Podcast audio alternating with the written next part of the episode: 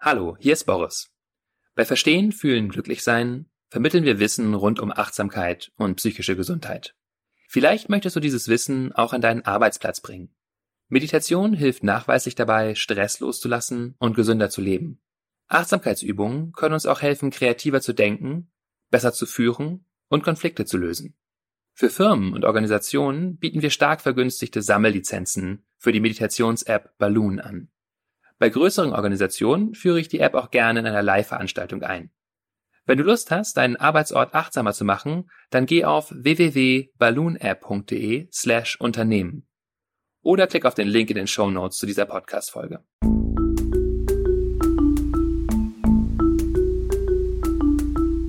Verstehen, fühlen, glücklich sein mit Sinja Schütte und Boris Bornemann.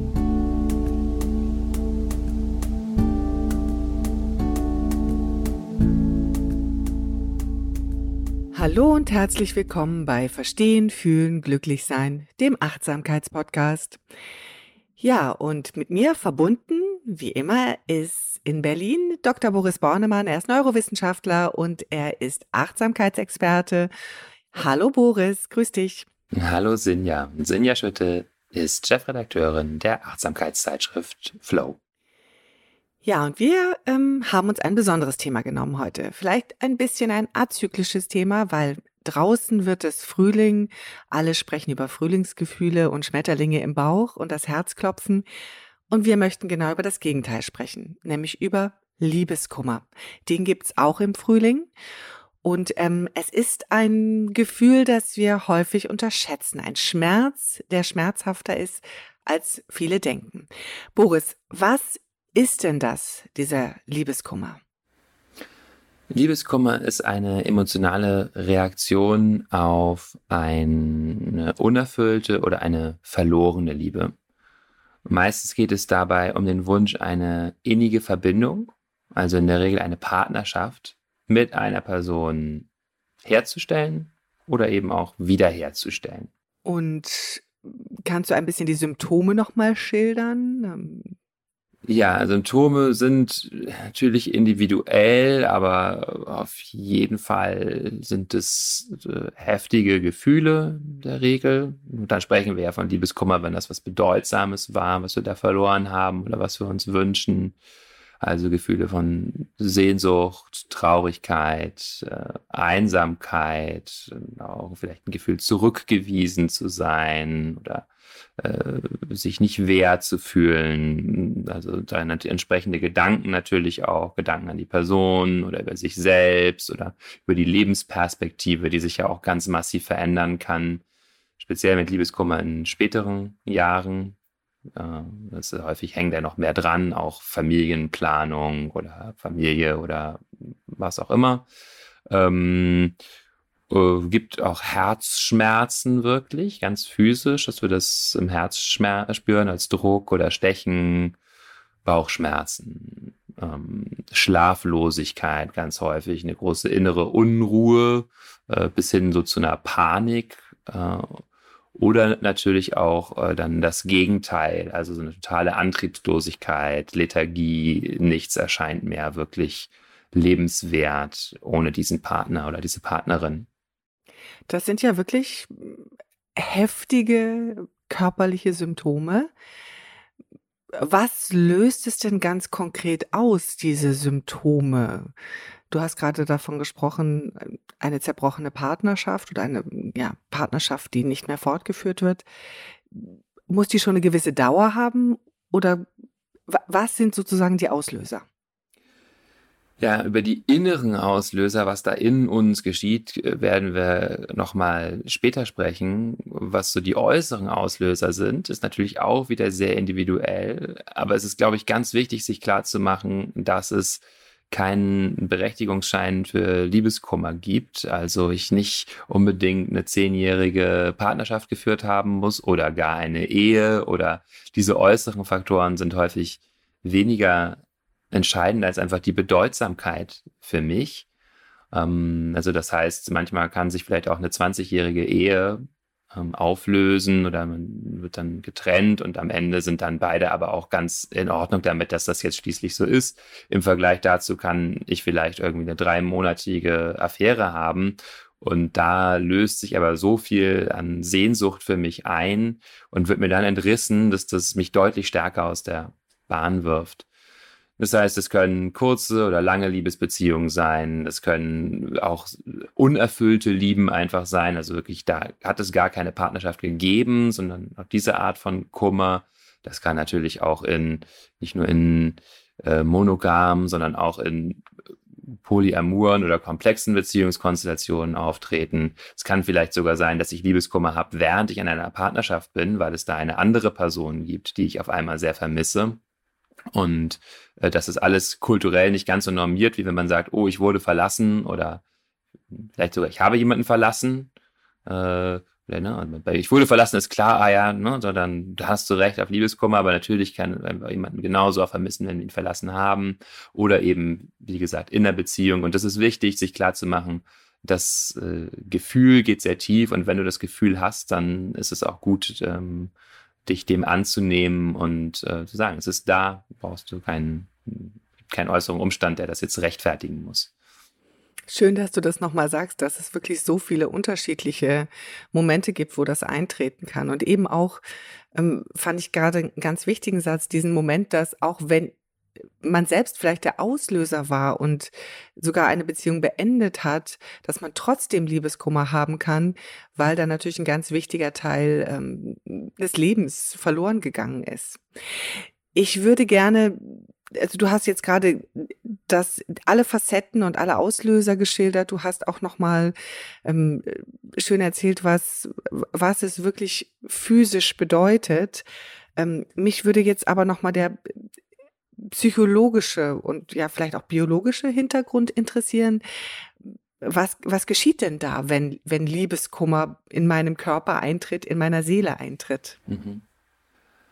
Mm, uns wird eben eine sehr bedeutsame Bindung entrissen oder an der wird jedenfalls gerüttelt oder die ist nicht so, wie ich sie mir wünsche. Und Beziehungen sind extrem wichtig für uns Menschen und gehen mit einer Menge positiver Gefühle einher, sowohl was wir als High Arousal, Positive Emotions bezeichnen, also so hochenergetische Gefühle, haben gemeinsam Spaß, äh, Lachen, fühlen uns bestätigt, sexuelle Freuden, die wir teilen, ja, so der Dopaminkanal, sage ich mal.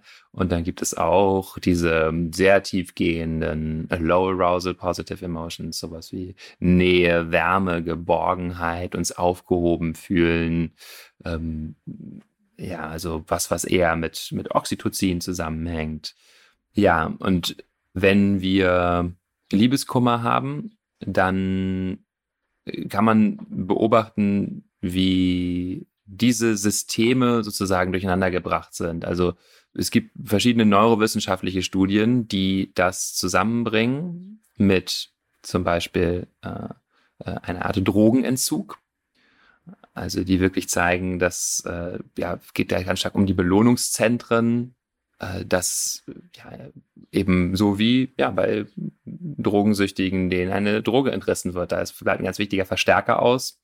Äh, kann aber auch wie körperlicher Schmerz wirklich erlebt werden. So Im anterioren Cingulum, in der Insel, im somatosensorischen Kortex sehen wir da was. Äh, oder auch im Bindungssystem, also ähm, ventrales, tegmentales Gebiet, also wie sozialer Ausschluss. Das sind so neurophysiologische Korrelate. Und ganz schließlich können wir uns natürlich auch nochmal klar machen, wenn wir es ein bisschen psychologischer betrachten, dass ein Partner auch eine ganz entscheidende Komponente unserer Identität und unseres persönlichen Lebensnarrativs ist. Gibt es auch Studien, die äh, zum Beispiel, ein Studientitel heißt Who Am I Without You?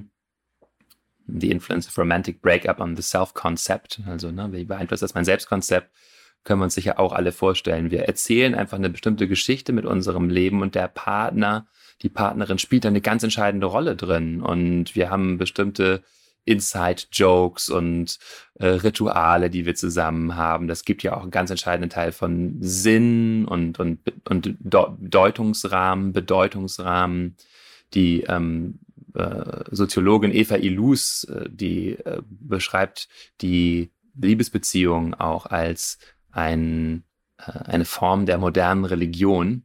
Also ja, romantische Liebesbeziehungen, da gibt es eben, wie gesagt, ja, bestimmte Rituale, bestimmte Dinge, die wir zusammen machen und ähm, auch dass ich liebe dich ist ein Teil dieses, dieses Rituals. Also, und diese quasi, ja, da werde ich rausgerissen aus äh, diesem Be Bedeutungsrahmen. Und da geht eben ganz viel Bedeutung und auch ein Teil meiner Identität teilweise verloren. Also diese Studie, von die ich gerade erwähnt habe, zeigt zum Beispiel, dass eben Menschen sich unklarer darüber sind nach so einem Breakup, wer sie jetzt eigentlich sind, was ihnen wichtig ist, wo sie hinwollen, so weiter. Das ist ja wirklich auch, ähm, macht nochmal deutlich. Also ich meine, was für ein, eine Dramatik da auch hintersteckt, wie du es gerade erzählt hast. Also wer bin ich ohne den anderen? Aber auch ähm, nochmal darauf zurückkommend, was du gerade erzählt hast, Drogenentzug oder Schmerzen, also das sind ja so Begrifflichkeiten, wenn man sich das überlegt. Ähm, niemand käme auf die Idee zu sagen, Drogenentzug, ach, jetzt stell dich mal nicht so an, ja. Also, ähm, weil wir, wir neigen ja dazu, gerade wenn jemand Liebeskummer hat, auch zu sagen, jetzt komm, also, ja, ähm, eine Woche darfst du trauern oder vielleicht auch äh, zwei, aber ähm, also ich finde, das, das zeigt einfach auch nochmal die, die Größe dieses Momentes, dieses Ereignisses in einem Leben ähm, und auch diese Identitätskrise, die daraus entstehen kann. Ähm, Gerade äh, natürlich, wenn man das Leben schon sehr lange miteinander verwoben hat, dass dann natürlich auch äh, die Frage ist, wenn jetzt dieser Teil in meinem Leben fehlt, was ist denn dann von mir übrig? Ne? Also sehr eindrücklich geschildert hast du das jetzt gerade. Kann man denn dann auch sagen, das ist eine richtige Erkrankung, Liebeskummer? Ähm, es wird in der Regel nicht so bezeichnet, weil es eben auch so normal ist. Eigentlich fast jeder durchlebt mal Liebeskummer. Die meisten das erste Mal so als Teenager und dann möglicherweise mehrere Male im Leben.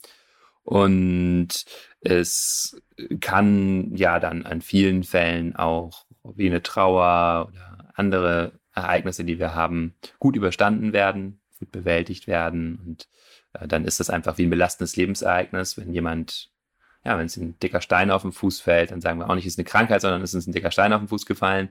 Ähm, wenn irgendwie eine Flutkatastrophe ist und unser Haus wegspült, dann sagen wir auch nicht, es ist eine psychische Krankheit. Aber es gibt natürlich Anpassungsbelastungserscheinungen und die können heftig sein. Und die erwähnten, die sind schon eben sehr heftig. Es gibt diese klassische Skala der von Schulz und Rahe, äh, die Social Readjustment Rating Scale, die untersucht haben bei sehr vielen Menschen, wie viel Stress Lebensereignisse auslösen und auch wie sie mit körperlichen Erkrankungen zusammenhängen, also ob man dann auch leichter körperlich erkrankt, anfällig ist.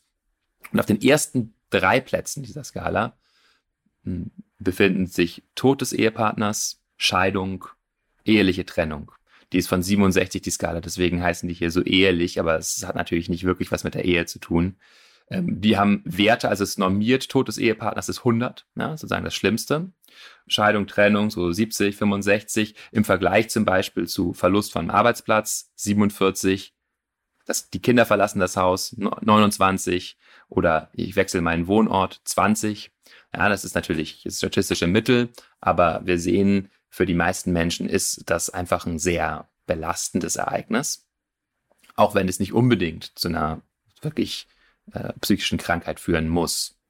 Aber es kann, oder verstehe ich das richtig? Ja, genau, es kann, also zu körperlichen und auch psychischen Krankheiten. Also es gibt in extremen Fällen tatsächlich das sogenannte gebrochene Herzsyndrom, äh, auch äh, Stress, Kardiomyopathie genannt oder Takotsubo-Syndrom ähm, das ganz, also es ist gut genug dokumentiert, um es wirklich ernst zu nehmen. Es gibt nicht so viele epidemiologische Daten.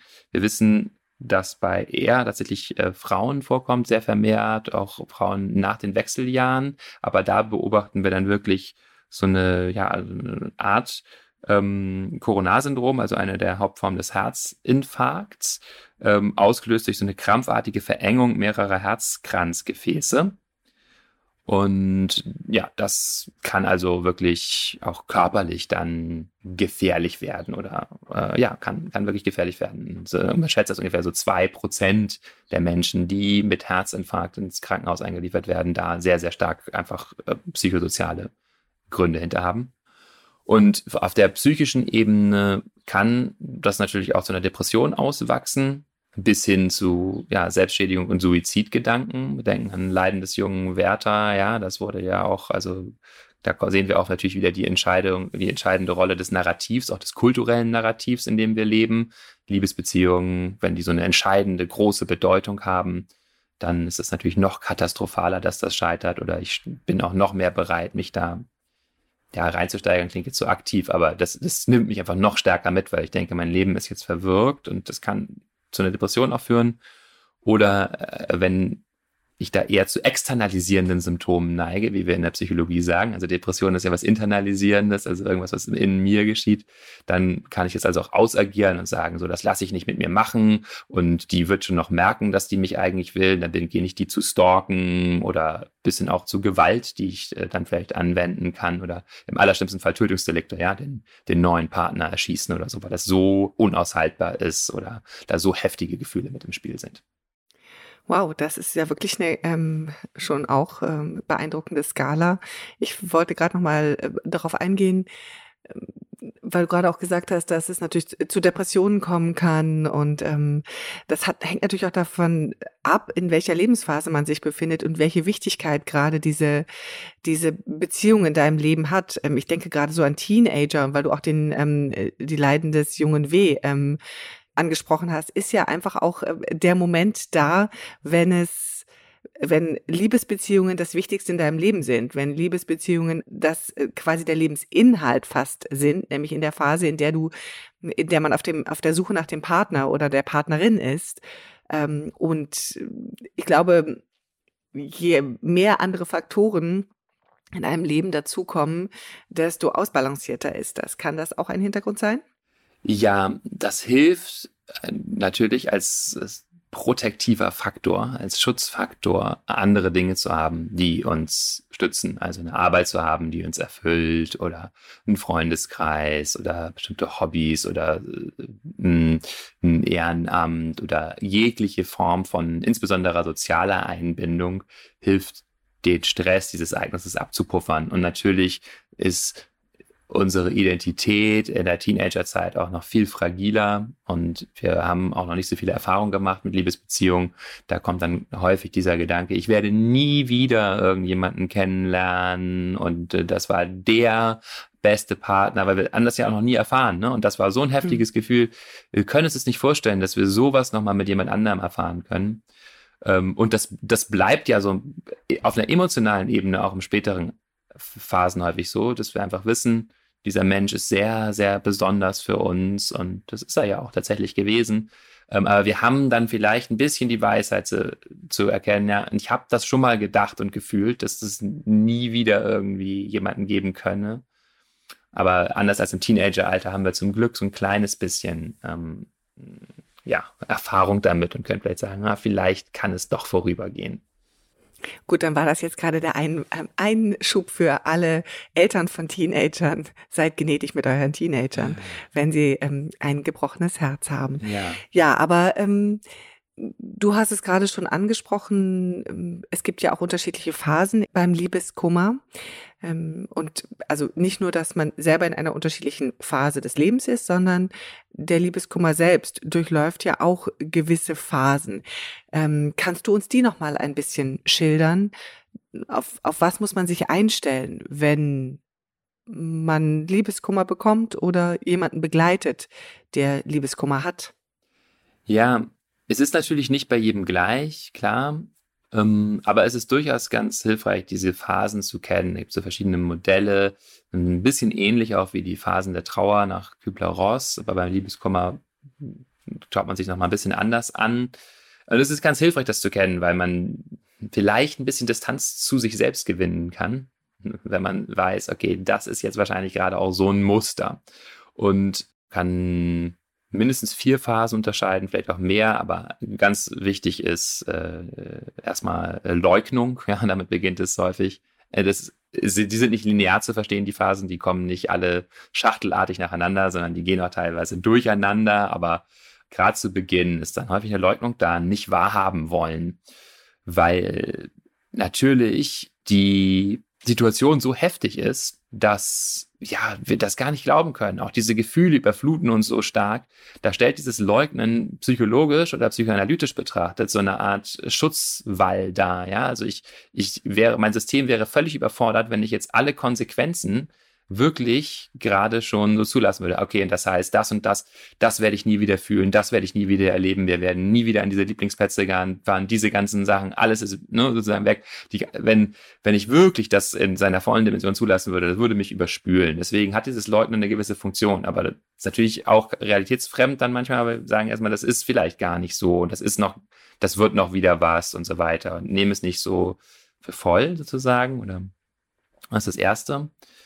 Dann gibt es natürlich heftige Gefühle als eine Phase, also Traurigkeit, Wut, Einsamkeit, ähm, aber auch Einströmen von Erinnerungen einfach, äh, die uns so wie so ein ja, so ein Film manchmal äh, dann überfallen können. So diese Erinnerung an das Schöne, was wir da erlebt haben und das und das mit so einer bittersüßen Qualität häufig, weil wir einerseits merken, ah, das war so schön und gleichzeitig ist es nicht mehr da. Also diese zweite Phase von, von Gefühlen, die da verarbeitet werden, die natürlich auch ganz wichtig ist. Als drittes ein, ein Verhandeln, also wenn ich da noch Hoffnung habe, dann kann es gut sein, dass ich auf die Idee komme, das jetzt nochmal zu versuchen und auszuhandeln, auch mit der Partnerin, dem Partner sagen, das und das werden wir doch ändern, dann wird es ganz anders und ich werde mich ändern und so weiter. Was ja auch nicht immer ähm, unsinnig ist. Das kann ja tatsächlich auch mal so sein, dass das funktioniert.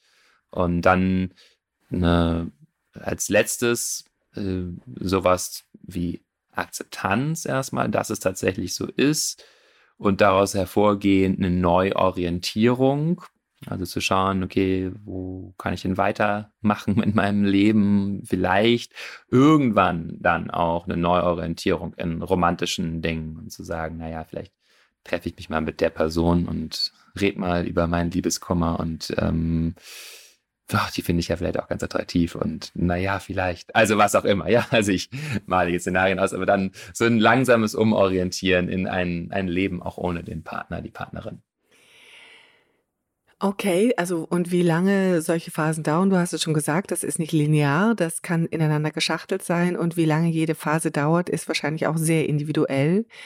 Ähm, ich würde gerne weil wir ja schon so ein bisschen bei der, bei dem Ausblick sind, aus diesem Tunnel hinauszukommen, äh, jetzt in Richtung gehen, was können wir denn tun, um das besser zu verarbeiten, um, ja, um den Liebeskummer zu mildern, um uns äh, gut durch diese Phasen hindurchzubringen.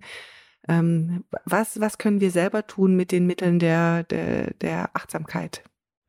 Ja, also zunächst erstmal ein Nicht-Tun sozusagen, nämlich ein Dasein lassen von Gefühlen, also auch ein Annehmen, sich den Gefühlen öffnen, die da sind. Wenn wir da jetzt an Achtsamkeitspraxis denken kann, das heißt, die, den Körper auch erstmal zu lockern, das hilft häufig.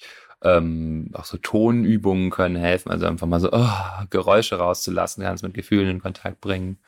Und dann eine Achtsamkeitspraxis, wo es ja darum geht, einfach Gefühle auch da sein zu lassen, Gefühle zu benennen. Ähm, dann im Alltag eben, wenn wir merken, da kommt jetzt Traurigkeit, auch wirklich zu sagen, okay, da, das ist jetzt traurig, also sich auch erlauben zu weinen, sich den Raum dafür zu nehmen. Also das ist ja wie so ein Verdauungsprozess fast, ja, und der, also dem, dem Raum geben, den da sein zu lassen. Und das geht natürlich umso besser, und das ist dann der zweite wichtige Faktor, je freundlicher und mitfühlender wir sind mit uns. Also ähm, uns auch klar machen, dass das schwer ist und ähm, dass wir aber damit nicht alleine sind, dass das zur menschlichen Erfahrung dazugehört. Uns umsorgen in irgendeiner Weise. Eine Achtsamkeitspraxis, formal kann das heißen, eine Hand aufs Herz oder auf den Körper legen, sich dabei auch zu umarmen, zu stützen, zu spüren, tiefer zu atmen, auch die Haltung so zu wählen, dass das äh, angenehm ist freundliche Sätze zu finden, die mich unterstützen. Sowas wie möge ich äh, gut für mich sorgen, liebevoll mit mir sein, möge ich mir erlauben, mich so zu fühlen, wie ich mich fühle.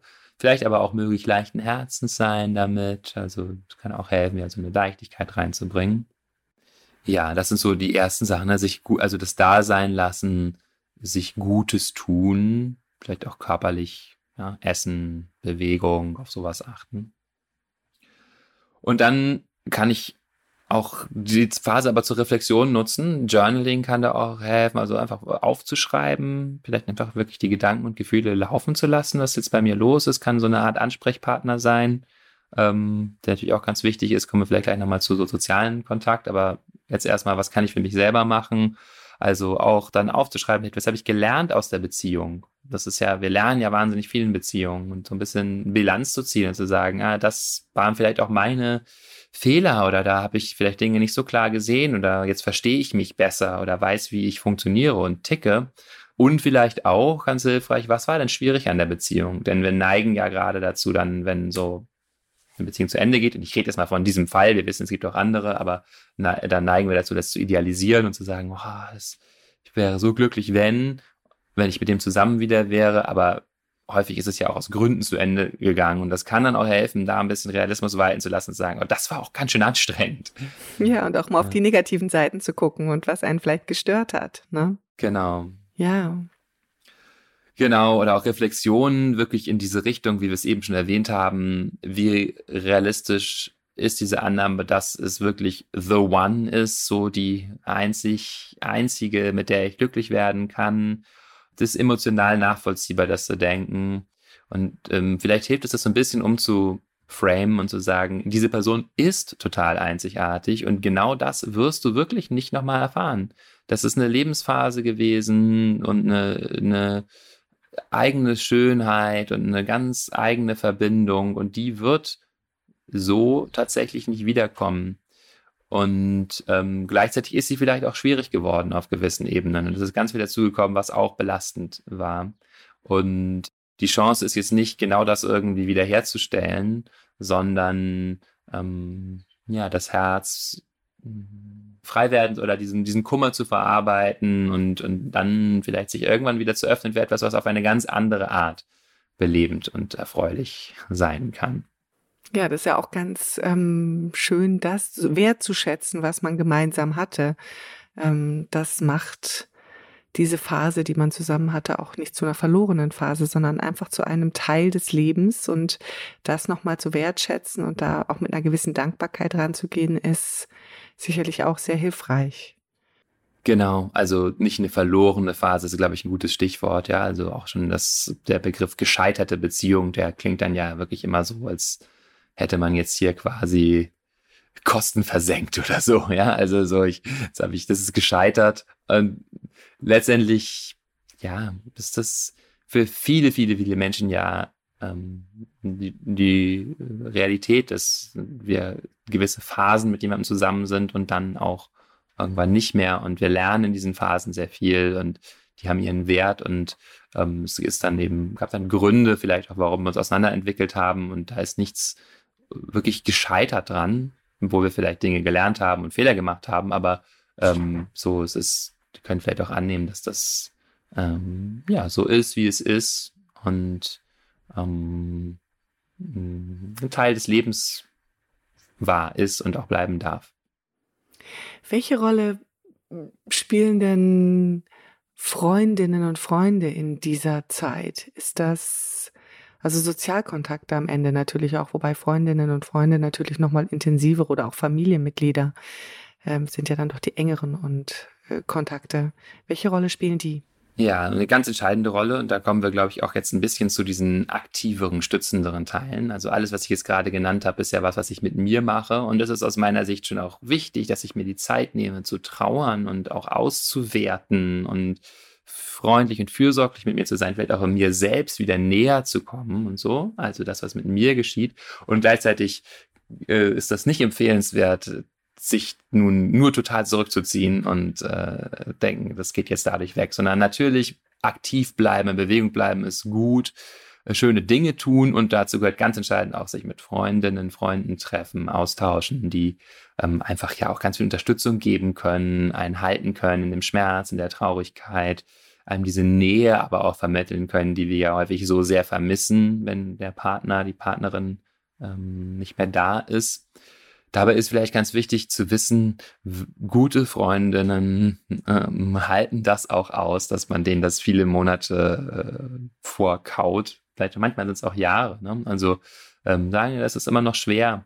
Es ist ja auch ein Geschenk letztendlich, was ich auch mache, dass ich mich da so öffne und auch mich verletzlich zeige und wirklich davon auszugehen, ja, vielleicht nervt sie auch manchmal ein bisschen, aber das ist auch in Ordnung, ja. Also äh, wir dürfen das auch immer wieder, wenn es uns auch immer noch beschäftigt, dürfen wir es immer wieder hervorbringen. Ähm, genau. Also die Freundinnen sind natürlich einerseits Möglichkeit, uns Unterstützung auch ähm, zu holen, andererseits eben auch können wir mit denen vielleicht mal Ausflüge machen, schöne Dinge machen, wieder merken, wow, das Leben ist gar nicht nur lebenswert in einer romantischen Liebesbeziehung, sondern es kann auch, wenn ich einen Ausflug mit meinen Freundinnen und Freunden mache, kann das genauso schön sein. Und das ist auch gar gut, aus diesem Denken rauszukommen, was ja in unserer Gesellschaft doch durch Disney-Filme und andere sehr, sehr verbreitet ist und die Romantik und so weiter. Ja, natürlich sind enge Paarbeziehungen was ganz, ganz Tolles und es ist auch nicht das ganze Leben. Ja? Also das ist einfach gut, den Horizont da wieder aufzumachen und zu sagen, es gibt ganz, ganz viele Dinge, die mich erfüllen und die toll sind und einfach zu merken, das ist so ein Stachel, dem mir auch ein Stück weit mein Konzept und kulturelles Denken so reindrückt, dass ich sage, ich bin nur ein halber Mensch, wenn ich, wenn ich keine Beziehung habe. Das ist natürlich Quatsch. Ja, es gibt auch Menschen, die entscheiden sich ihr ganzes Leben aus freien Stücken dafür, das nicht in einer engen Beziehung zu verbringen oder und Die sind auch sehr glücklich manchmal. Ja. Und die können auch sehr glücklich sein und ähm, äh, wir können das auch überhaupt nicht erzwingen, dass jetzt da wieder was Neues kommt, sondern einfach sagen, ich versuche jetzt mal wirklich für mit mir gut zu sein, schöne Dinge zu machen, ähm, mich auch auf andere Lebensbereiche zu fokussieren, vielleicht ein Hobby anzufangen, was ich sonst nicht gemacht habe, weil es wird ja auch zeitfrei, wenn so eine Partnerschaft endet, muss man ja auch sagen. Ne? Ähm, diese Zeit wirklich zu nutzen, aktiv zu bleiben, äh, das zu akzeptieren, dass der Schmerz auch da ist, das geht beides parallel, was ich jetzt gerade gesagt habe. Ne? Also dieses wirklich nach innen lauschen, auch die Gefühle zulassen, auch weinen und dann sagen, jetzt ist es aber auch mal Zeit, wieder in die Sonne zu gehen. So. Und das schafft so ein ganz gutes Gerüst, um eben gleichzeitig Energie freizusetzen, mich auch gut zu fühlen wieder und aber auch langsam den Schmerz zu verarbeiten.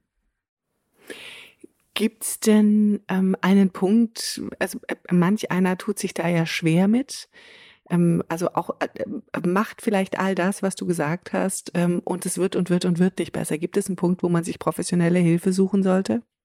Ja, auf jeden Fall. Und ähm, auch den kann man wieder nicht definitiv bestimmen. Ab dann und dann, so und so langer Zeit, äh, wird es irgendwie, ja, hast du das Recht oder so eine Hilfe zu holen. Das kann einfach eine gute Idee sein, in so einer Zeit auch Hilfe aufzusuchen, also professionelle Hilfe, TherapeutInnen und ähm, ja, einfach können ja auch ein paar Gespräche sein, so und es gibt natürlich Punkte, wo da ist es definitiv angezeigt. Also wenn man den Eindruck hat, ich komme hier wirklich in eine Depression rein, also nichts macht mir mehr Freude, ich sehe überhaupt keine Perspektive mehr, da sind gar Suizidgedanken da oder so, ja, dann auf jeden Fall äh, professionelle Hilfe aufsuchen. Oder vielleicht, wenn ich zu Externalisierung neige und reflektiert genug damit bin und merke, jetzt werde ich irgendwie, habe ich hier schon Gedanken, dass ich bei meiner Partnerin vorbeifahre und was auch immer da irgendwie in den Briefkasten schmeiße und ähm, der nachstelle oder irgendwie auch sowas.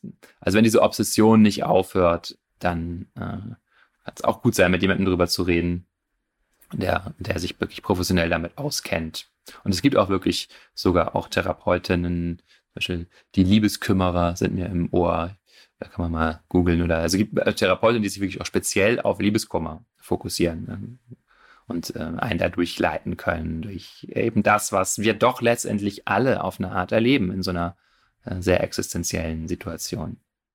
Die Liebeskümmerin und eine existenzielle ähm, Situation, das sind zwei sehr schöne Begrifflichkeiten, die mich so ein bisschen an das Ende unseres Podcasts jetzt hier bringen ähm, und mit dem Anfang ganz gut verbinden. Es ist eine existenzielle Situation. Wir haben gesagt, es ist ein Schmerz, der oft unterschätzt wird. Und ich glaube, es ist ganz gut deutlich geworden, dass das wirklich ähm, eine, eine sehr heftige Situation sein kann. Das ist ein, ein großer Schmerz, eine, eine große, ein großer Moment im Leben sein kann, wenn äh, man Liebeskummer ähm, empfindet und zwar in dem Fall im schmerzhaften Sinne, nicht im positiven Sinne und dass man das auch respektieren darf und soll auch ähm, und auch wissen soll, wenn äh, um einen herum jemand ähm, ein gebrochenes Herz hat. Das ist eine für denjenigen wirklich dramatische Situation mit all den Folgen, die wir gerade gehört haben, bis hin zu Depression, mit ähm, wirklich physischen Schmerzen, mit ähm, einer hohen Emotionalität und einem tiefen Leiden bis hin zu, wer bin ich ohne den anderen. Aber sehr schön fand ich auch, dass du uns nochmal deutlich gemacht hast, dass wir in der Achtsamkeit viele Möglichkeiten haben, äh, diesem Gefühl zu begegnen. Angefangen damit, ähm, es wirklich auch zu fühlen, was wir fühlen, mit einem großen ähm, Verständnis für uns selbst, die Selbstfürsorge wirklich auch sehr ernst zu nehmen und ähm, Acht auf sich selbst zu geben und das zu durchleben und dann aber auch wieder sich nach außen zu wenden und die Unterstützung von Freunden zu suchen, ähm, sich selbst äh, aufzuschreiben, vielleicht auch das Journaling nochmal als Stichwort.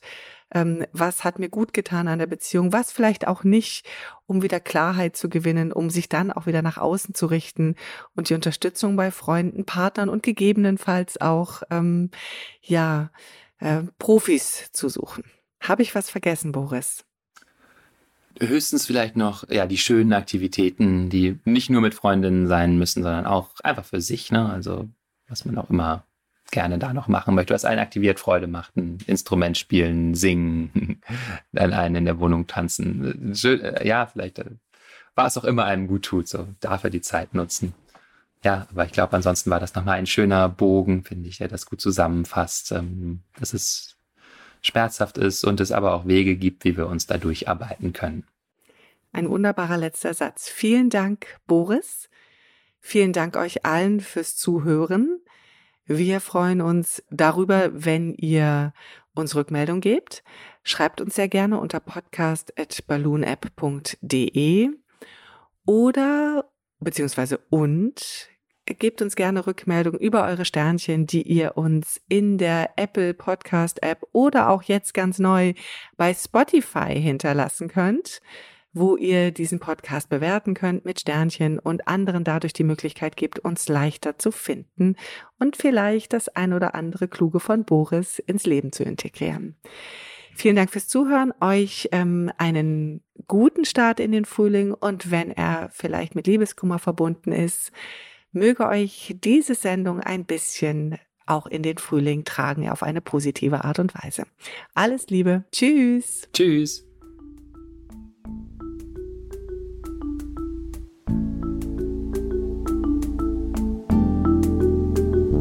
Das war Verstehen, Fühlen, Glücklich Sein, der Achtsamkeitspodcast.